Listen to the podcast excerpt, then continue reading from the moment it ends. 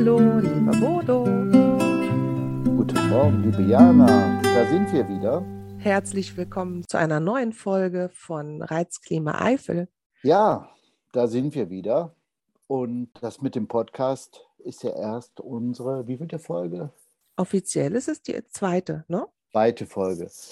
Wir haben ja die Information, dass es sehr viele junge Hörer gibt. Und ich war überglücklich, als ich am Anfang der Woche gehört habe, dass unsere Ex-Kanzlerin Angela Merkel in ihrer Zeit jetzt viele Podcasts hört. Also die Altersspanne geht weiter nach oben. Ja, finde ich übrigens ziemlich gut. Ja. Also wir, wir gehören ja auch schon zu den etwas älteren Semestern, zumindest was das Podcast-Leben angeht. Aber es ist doch schön, wenn auch Leute im, wie sagen wir das denn, höflich, ohne dass man sich auf den Schlips getreten fühlt. Also wenn auch Ü30, Ü30 ist ja äh, ein netter Begriff, ne? Ja. Wenn man auch Ü30 Podcast hört. Ja.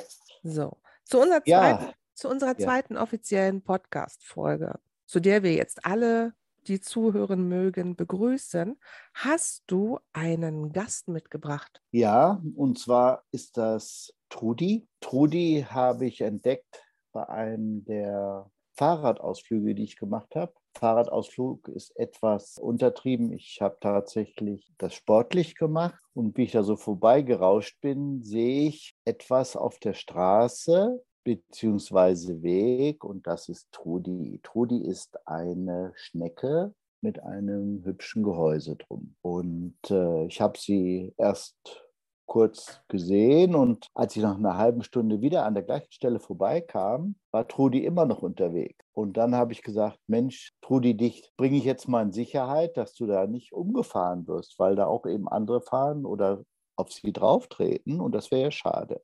ja, das, das finde ich übrigens ganz toll. Das mache ich auch immer. Wenn ich Schnecken auf der Straße sehe, dann nehme ich die immer mit und setze die an den Rand und hoffe, dass sie da auch bleiben, weil das immer so schade wäre, wenn die überfahren werden. Und jetzt sag mir mal, wenn du Schnecken siehst oder von Schnecken hörst, woran denkst du da sofort? also, es gibt ja unterschiedliche Schnecken. Ne? Ich rede jetzt mal von den Schnecken mit Gehäuse. Es ja. gibt ja diese großen, diese Weinbergschnecken. Ja.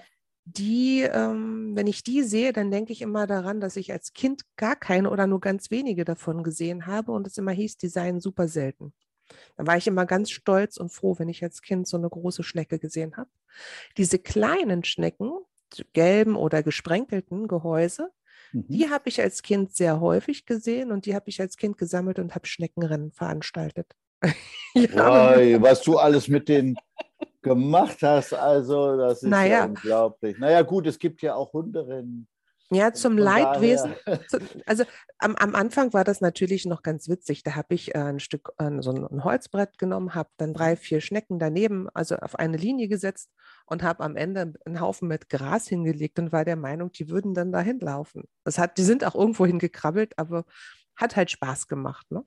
Und ich habe die dann einmal weil, ich, weil das so einen Spaß gemacht hat, mit denen zu spielen, habe ich sie abends mit nach Hause in mein Zimmer genommen und habe sie in meine Schublade gelegt. Du kannst dir die Freude bei uns zu Hause vorstellen. Die sind hm. natürlich nicht in der Schublade geblieben, sondern die sind Nein, überall lang gekrabbelt. Das Thema Schnecken ist ja quasi jetzt aktuell, weil es recht feucht ist. Ja, ein es bisschen feucht hier in Eifel. Es, es, reg, es regnet schon mal. Und äh, die Feuchtigkeit bleibt eben äh, an den Pflanzen und am Boden. Und das ist eben für diese Schnecken ein, eine tolle Zeit, weil die brauchen, um sich fortzubewegen und sich zu verändern, eben diese Feuchtigkeit, um darauf zu gleiten. Also diese Fortbewegung auf rauen, griffigem Asphalt oder Steinen, die trocken sind, da, das ist für die nicht einfach. Und da wollen die eigentlich nicht so gerne hin. Mhm. Und deswegen und, laufen jetzt die ganzen Nacktschnecken bei uns ja. über die Feldwege und du weißt gar nicht, wo du hintreten sollst. Ja. Wir sind ja im also Rudel unterwegs. vor vier Wochen, als wir uns überlegt haben, Mensch, das nächste Mal machen wir das mit den Schnecken, war ich mir noch nicht sicher, ob es unseren äh, Hörern auch so klar ist, dass es so viele gibt und dass die überall sind. Das ist also, ja, so, es kam mir so vor, als würde ich eine Weihnachtssendung mitten im Sommer vorbereiten. Und äh, äh, jetzt ist das völlig klar. Jeder kann, ist mit uns, wenn wir über Schnecken reden. Und ich habe ein paar Gärtner und Nachbarn befragt und die waren äh, mit Stirnrunzeln, die fanden Schnecken gar nicht toll, weil die Schnecken fallen in, in großen Mengen über den Salat her und würden die Blätter wegfressen und das wäre eigentlich nicht so, nicht so positiv. Und dann habe ich auf der Seite des NABU, ne, dieser Naturschutzbund, der ja sich für die Vegetation, für diese ganzen Dinge einsetzt und äh, sehr aktiv ist, da spricht man von einer Schneckenplage. Da war, ich, da war ich ein bisschen überrascht, dass diese Vokabeln auf so einer Webseite von denen kommen.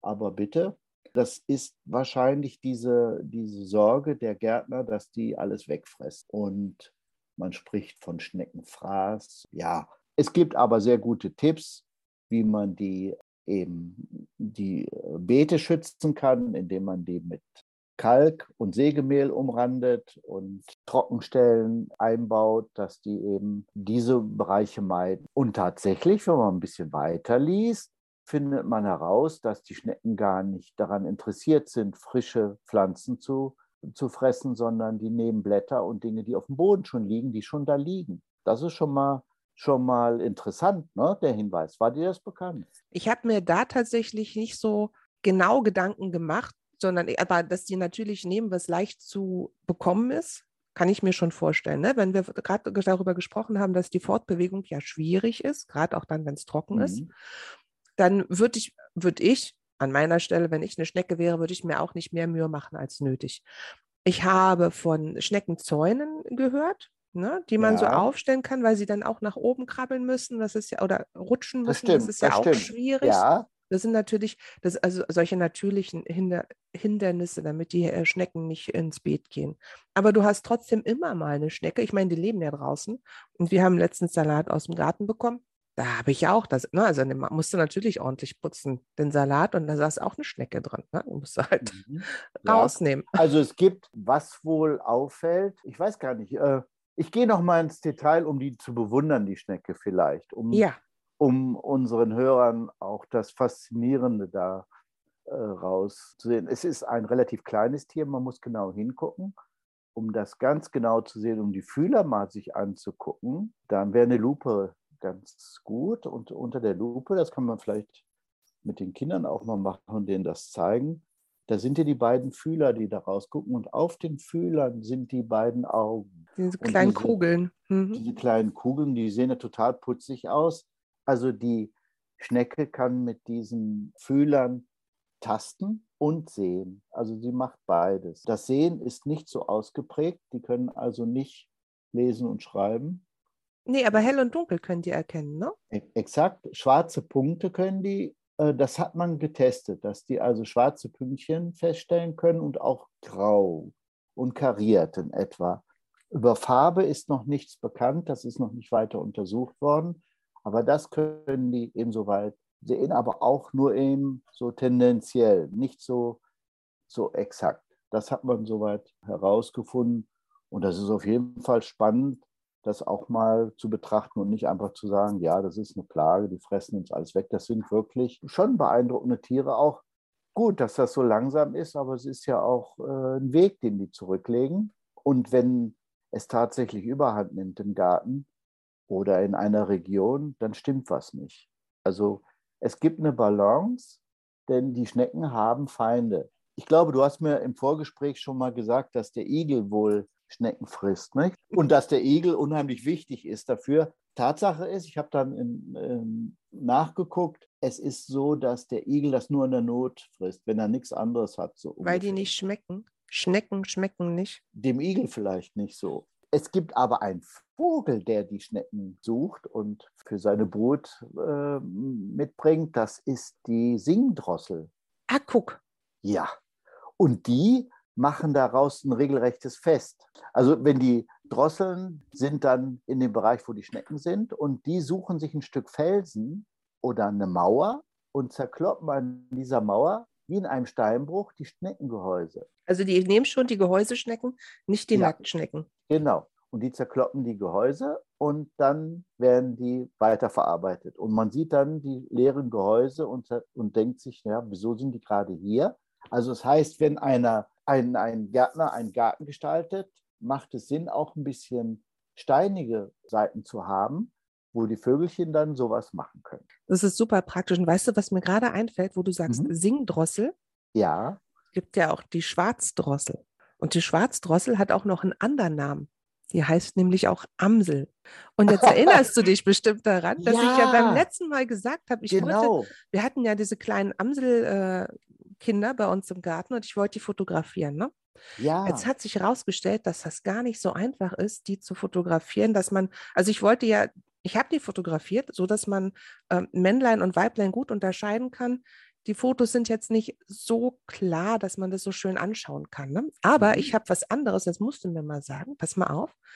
Hörst du das?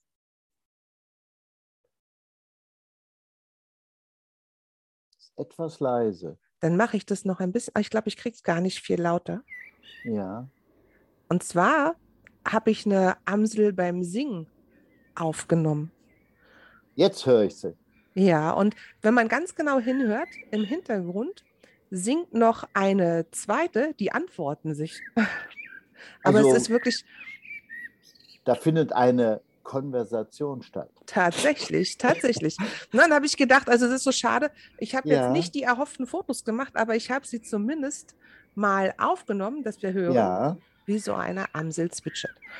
So, dann mache ich das sehr, mal wieder aus. Aber sehr angenehm, das Gespräch, was die beiden führen. Ja, auch. Ne? Die, ich glaube, die mhm. vertragen sich gut. Ja, gut. Aber zurück äh, zur Singdrossel, dass die Singdrossel ja. die Schneckenhäuser zerklopft. Ja. Um dann an die Schnecken zu kommen. Ja. Das ist auch Arbeit, ne? Ja, also jetzt fällt mir ein, ich habe das auch schon mal beobachtet, dass die ähm, am Straßenrand sind wir kennen die Geschichten, dass bestimmte Vögel äh, Nüsschen auf die Straße legen, die Autos fahren drüber und dann werden die Nüsschen rausgeholt. Und so Nein. Ja, das machen Kenne ich nicht. Das machen die, äh, das sind auch so schwarze große Vögel, wie heißen die? Krähen sollen auch ziemlich klug sein. Ja, Vielleicht das machen sind die, die sowas. Das, das, sind die Krähen. Äh, man hat ja gesagt, also der Mensch unterscheidet sich vom Tier gewaltig, weil wir ja auch in der Motorik Werkzeuge nehmen. Lange Zeit war der Glaube in der Wissenschaft, ja, äh, nur die Menschen nehmen Werkzeuge. Und dann haben die mal diese Krähen beobachtet, die Stöckchen als Werkzeug nehmen und andere Dinge noch. Und eine Intelligenz, ich meine, die Gehirngröße von so einer Krähe ist in keinster Weise vergleichbar mit, mit unserem Gehirn. Und was die da für, für Dinge machen und wie schlau die sind und wie die sich darauf einstellen, die legen wirklich Haselnüsschen auf die Straßen gucken zu, bis die Autos drüber fahren und dann gucken die auch, dass sie nicht selber überfahren werden. Ja, ne? das zu ist den, auch. Zu den, zu den Nüsschen und machen das. Und sowas ähnliches habe ich mit den Schnecken jetzt auch erlebt, dass diese Singdrosseln dann auch am Weg sich aufhalten oder in Büschen sind und dann rüberfliegen und sagen, aha, da ist eine und dann erledigen die das. Ja. Also so gibt es dann auch eine gewisse Balance. Aber auf die Schnecken bin ich ja im Grunde erst gekommen, ich habe dir ja das Bild geschickt, was du auch in Instagram gezeigt hast. Die bunte, Und bunt bemalte bunte, Schnecke, genau. Die fiel mir sofort ins Hast du Auge. das bemalt? Nein. Und zwar sehe ich die auf dem Eifelsteig. Ich gehe dem Eifelsteig entlang und sehe die in etwa zwei Meter über Augenhöhe, etwas am Hang. Und die liegt da. die bunt bemalte Schnecke. Bunt bemalte Schnecke. Oh. Und die habe ich dann geborgen und habe die so hingestellt. Und zu Hause drehte ich die dann um und gucke rein, was da drin ist. Da steht drauf Erftsteig. Da hast du einen Wegweiseschild gemobst. aber da heißt, da steht Erftsteig drin. Ich war aber auf dem Eifelsteig. Also jetzt, jetzt, jetzt war meine Fantasie, das hat jemand bewusst da hingelegt. Ja, bestimmt, bestimmt. Bewusst hingelegt und dann markiert. Und ich denke, dass das eine Verballhornung war, dass der Wanderer dachte, er wäre, er wäre schon auf dem Eifelsteig, hat das aber verwechselt, weil ich meine, der Erftsteig geht in dem Eifelsteig irgendwann mal über und dann, vielleicht war der schon 100 Kilometer unterwegs, ein bisschen müde und hat dann Erftsteig geschrieben. Keine Ahnung. Also auf jeden Fall kommt der wieder an diesen Platz, wo ich den gefunden habe. Ja. und ich habe den das nur als Gedächtnisstütze mitgenommen und Bilder davon gemacht. Das kommt wieder an diesen Platz zurück. Es erinnert mich so ein ganz kleines bisschen an eine Flaschenpost, die ja, man könnte da was rein in ne? Neuseeland auf, aufgegeben worden ist und jetzt hier gelandet ist. Da also ich, ich noch, ja. Ich habe ja mal äh, sowas gelesen, dass auch Steine bunt anbemalt werden und dann irgendwo abgelegt werden. Und wenn man die dann findet, kann man die mitnehmen und woanders hinlegen. Und dann wandern die bunt bemalten Steine um die Welt. Vielleicht ist das deine Schnecke auch so eine bunt bemalte um die Welt Wanderschnecke. Ja, also was ich jetzt machen werde, ist, jetzt spontan würde mir einfallen, dass ich einen kleinen Zettel da reinpacke oder vielleicht so ein kleines laminiertes Schild mit dem Link zu unserem Podcast. Was meinst du? Das ist witzig. Und dann schreibst du aber auch rein, dass das Trudi ist. Ja. Trudi aus dem Reizklima Eifel Podcast. Und wer auch immer den Eifelsteig entlang wandert und ein bunt bemaltes Schneckenhaus findet, der weiß dann, das ist Trudi. Ja. Ich denke, das machen wir. Das ist ein guter Plan. Ja, sehr schön. Viel Spaß beim Wandern. Wandern ist immer gut. Ja. Ich habe übrigens am Wochenende soll es ja sehr warm werden. Ich habe einen Picknickkorb. Moment, stopp. Auch in der Eifel? Ja, ja, ja, ja, hier in der Eifel. Ah. Und wir ah. wollen, wir wollen den neuen Picknickkorb endlich ausprobieren und in der Eifel oh, wandern gehen. Ja, aber oh, ich glaube, wir schweifen, wir schweifen vom Thema ab. Wir waren beim Thema Schnecken. Weißt du eigentlich, wie viele Schnecken es auf der Welt gibt? Auf der ganzen Welt, auf der ganzen großen Welt? Mhm. Ganz schön viele. Ja, ganz schön viele ist so ziemlich richtig. Keiner weiß genau, wie viele Schneckenarten es gibt. Wow. Es gibt eine Vermutung zwischen 43.000 und so knapp 240.000 Arten. Irgendwo dazwischen. Aber keiner weiß genau, wie viele. Und davon gibt es welche, die leben an Land und welche, die leben im Wasser. Es gibt mhm. ja auch mhm. Wasserschnecken. Mhm. Und äh, so knapp 25.000 leben am Land. Und ich glaube, die, die im Wasser leben, die leben wahrscheinlich in dem, in dem Bereich Ebbe und Flut. Das heißt. Es wären äh, Salzwasserschnecken. Es gibt auch Süßwasserschnecken. Ja, ja, bei Ebbe würden die dann irgendwo in so einem kleinen Bereich leben, der fast abwegtrocknet und die könnten so ein bisschen rausgucken und dann kommt die Flut wieder, dann sind sie wieder was. Also sowas, mh, hm, eine tolle. Also da muss ich mal darauf achten, wenn wir im Laufe des Sommers an die Nordsee fahren. Und zwar gibt es in Seeland in gar nicht so langer Zeit, das heißt, bis zum nächsten Podcast war ich dort, die Hochzeit der Sepien. Ich überlege, ich. Ein Sepia ist, du kennst die Tintenfische. Ja. Die haben diese acht Arme und schwimmen so rum. Und eine Spielart der Tintenfische ist die Sepia. Die haben vorne die Arme so, aber viel kürzer. Das mhm. ist so ein längliches Tier, ein bisschen länglich, hat große, große Augen und diese Tentakel vorne. Und diese Sepias. Ich höre dir zu. Ich, so. ich weiß nicht, ich bin jetzt, wir sind in der Öffentlichkeit im Podcast. Also die Sepias haben nur einmal im Jahr Sex. Ich glaube, das können wir schon sagen. sagen? Sie, ja, okay. Du kannst ja sagen, sie pflanzen sich nur einmal im Jahr fort. ja, das heißt sie kopulieren. Auch, ja, das heißt nicht umsonst die Hochzeit der Sepias. Ja. Und zwar, wenn das Wasser etwa 18 bis 19 Grad in der Oberfläche hat und in der Nordsee ist die meist durchgewärmt, dadurch, dass die, das Meer so wild ist, wärmt sich das gut durch. Dann ist die Temperatur richtig und dann kommen die auf diese Gedanken, mal wieder Hochzeit zu feiern. Und dann treffen die sich und das ist ein Schauspiel. Die sind zu Millionen, kommen die zusammen und es ist ein Gewühle im Wasser. Und als ich das das erste Mal beobachtet habe, dachte ich, was ist denn hier los? Und vor allen Dingen, die lassen sich von den Tauchern überhaupt nicht beeindrucken, ob da jemand lang schwimmt oder nicht. Das ist denen sowas von egal. Und äh, wenn die zusammen spielen, dann ist das auch wunderbar zu beobachten.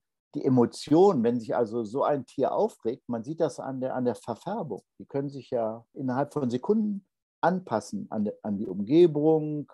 Und das ist dann aber dann so, dass die die Emotionen dann freigeben. Also es ist wunderbar. Ich werde dir erzählen, wie das dieses Jahr war. Ich bin gespannt. Ich Und ob du, ob du zwischendurch ein paar Schnecken gefunden hast.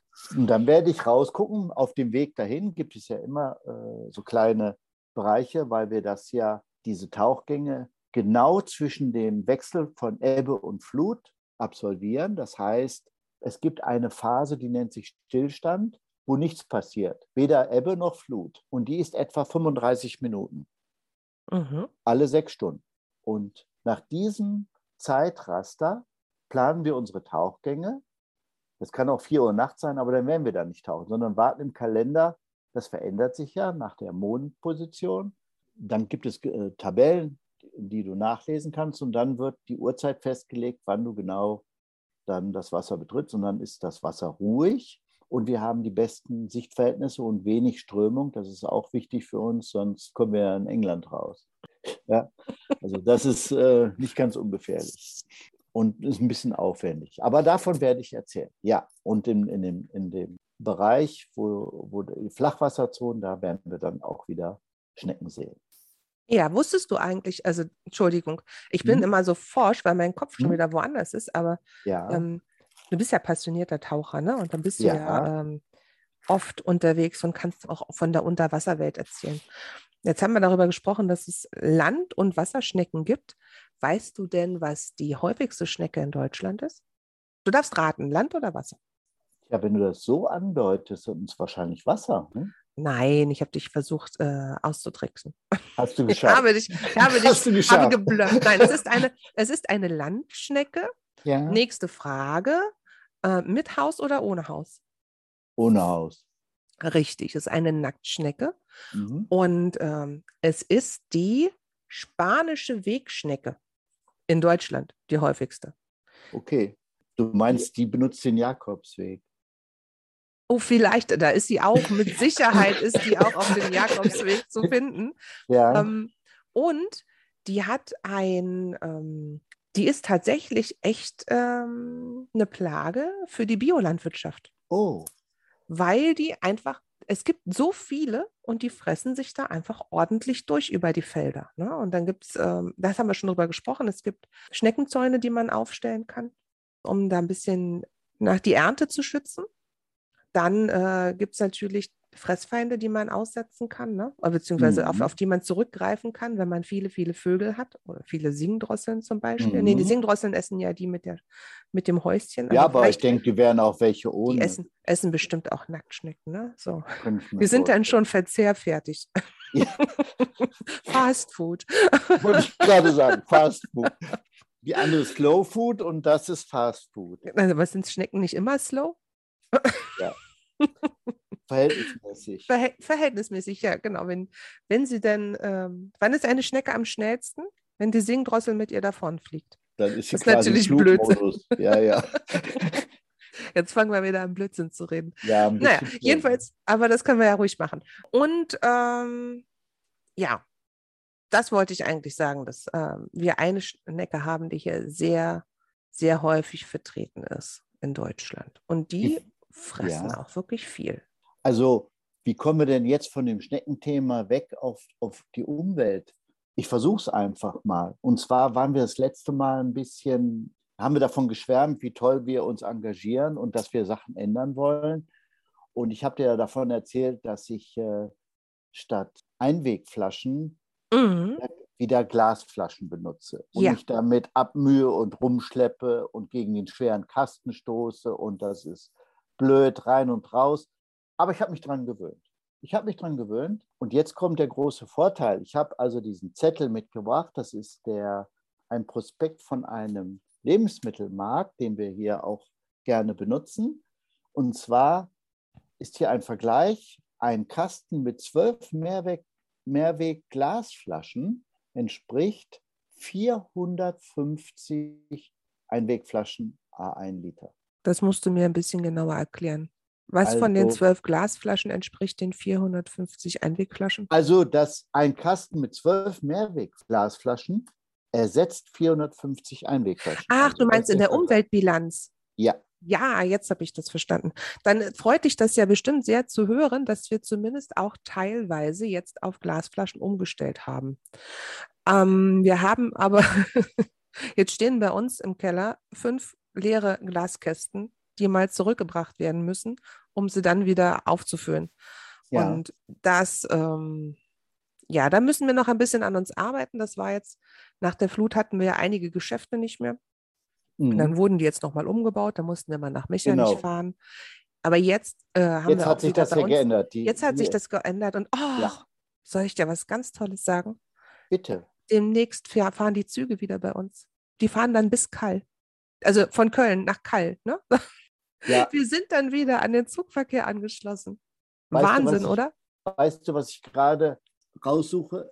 Mein 9-Euro-Ticket. Da ja. ist es. Da also, musst du ja nur mit ja, dem Fahrrad nach Kall kommen und dann kannst du mit deinem 9-Euro-Ticket fahren. Also das ist wunderbar mit dem 9-Euro-Ticket. Ich glaube, da ist was angeschubst worden.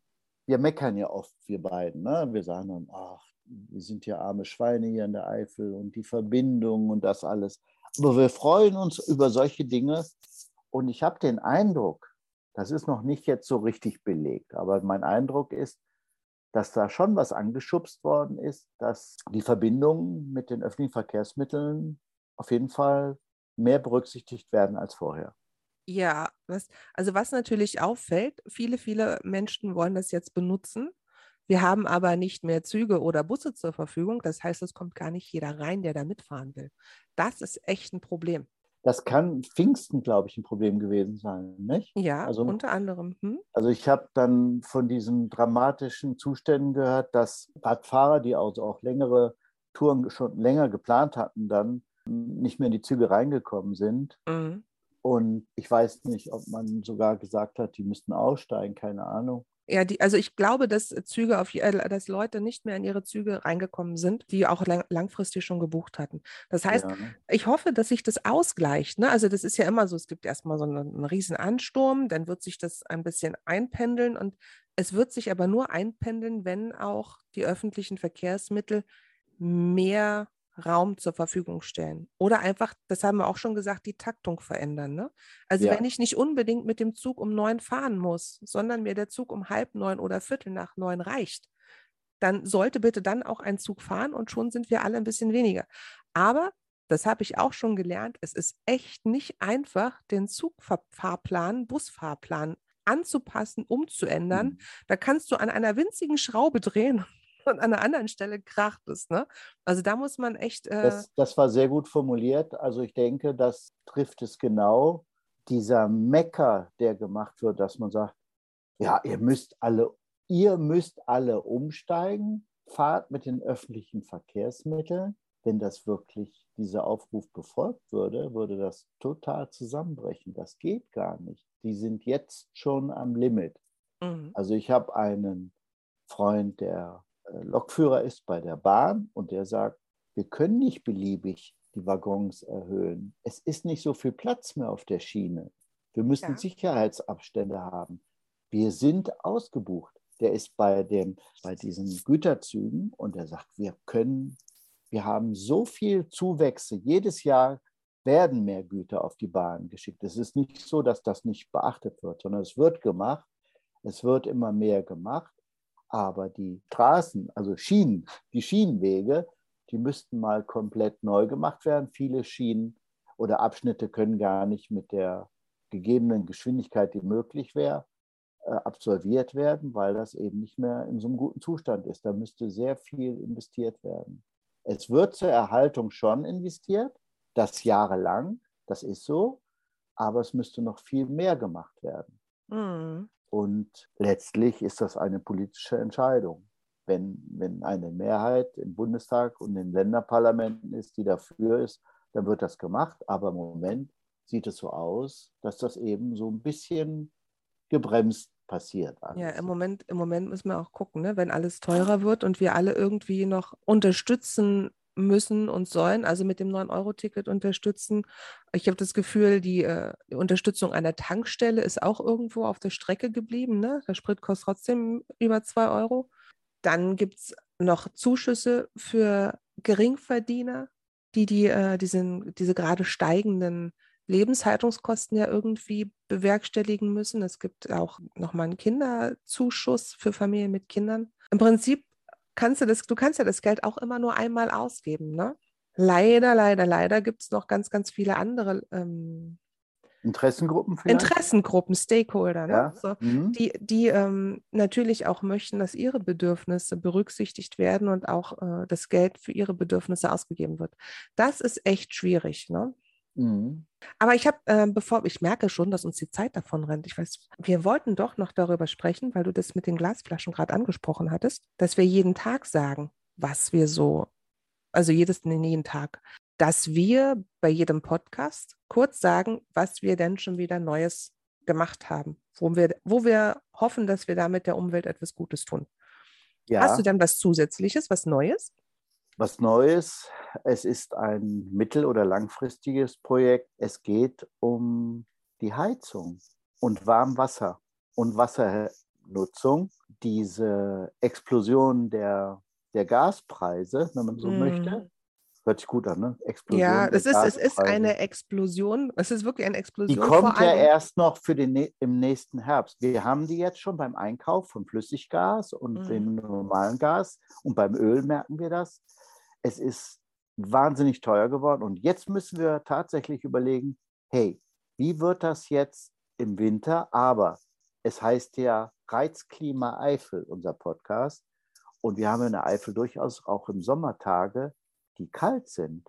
Mhm. Unsere Hörer, die nicht aus der Eifel sind, werden erstaunt sein, wenn wir darüber berichten, dass es in der letzten Augustwoche durchaus schon mal einen Bodenfrost gibt hier in der Eifel. Ja, also wer plant in der Eifel Sommerurlaub zu machen, der möge sich bitte wenigstens eine Strickjacke und einen langen Pullover einpacken. Die Nächte können richtig kalt werden. Die sind sehr frisch. Mhm. Es ist eine tolle, klare Luft, die aber auch sehr kalt ist. Und in den Gebäuden ist das so, dass wir dann durchaus schon mal im Winter heizen müssen. Im Sommer, meinst du? Äh, Im Sommer heizen müssen, ja. Im Winter heizen wir auch so abgebrüht sind wir nicht. Und hier und da haben wir ja schon mal von den Politikern gehört. Kennst du die Aussage? Ah, dann zieht euch doch noch einen Pullover an. Du, du wirst es nicht glauben, ich sitze gerade langärmlich Ich hier auch. am Mikro. Ich und auch. Ich habe wir haben- auch einen Pulli geholt. Und wir haben einen Holzofen hier als Zusatzofen, der dann, wenn wir über Sommer, wenn ja die große Heizung, die Zentralheizung aus ist, haben wir einen kleinen Holzofen, den man dann abends bei Bedarf mal mit vier, fünf Holzscheiten anschmeißen kann, dass es kurz durchwärmt. Also wir haben wirklich äh, das Projekt Heizung ganz oben angestellt und, und die Versorgung, mit welchen Brennstoffen kann man das machen. Auch die Diskussion der Wärmepumpe ist angestoßen worden.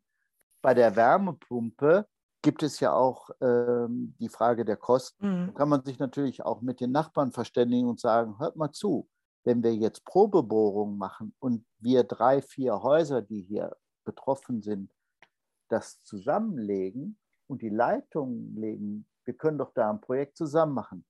Also das scheint mir ganz sinnvoll zu sein und dann kann man die Kosten, dann können wir die Kosten auch entsprechend reduzieren. Ja, das wäre eine kommt noch- Alternative. Es gibt auch sehr viele, also es gibt schon mal Nachbarn, die miteinander reden und mehr machen als äh, auf Sowas. einer Eifel. Ja, Sowas. doch, doch, gibt es.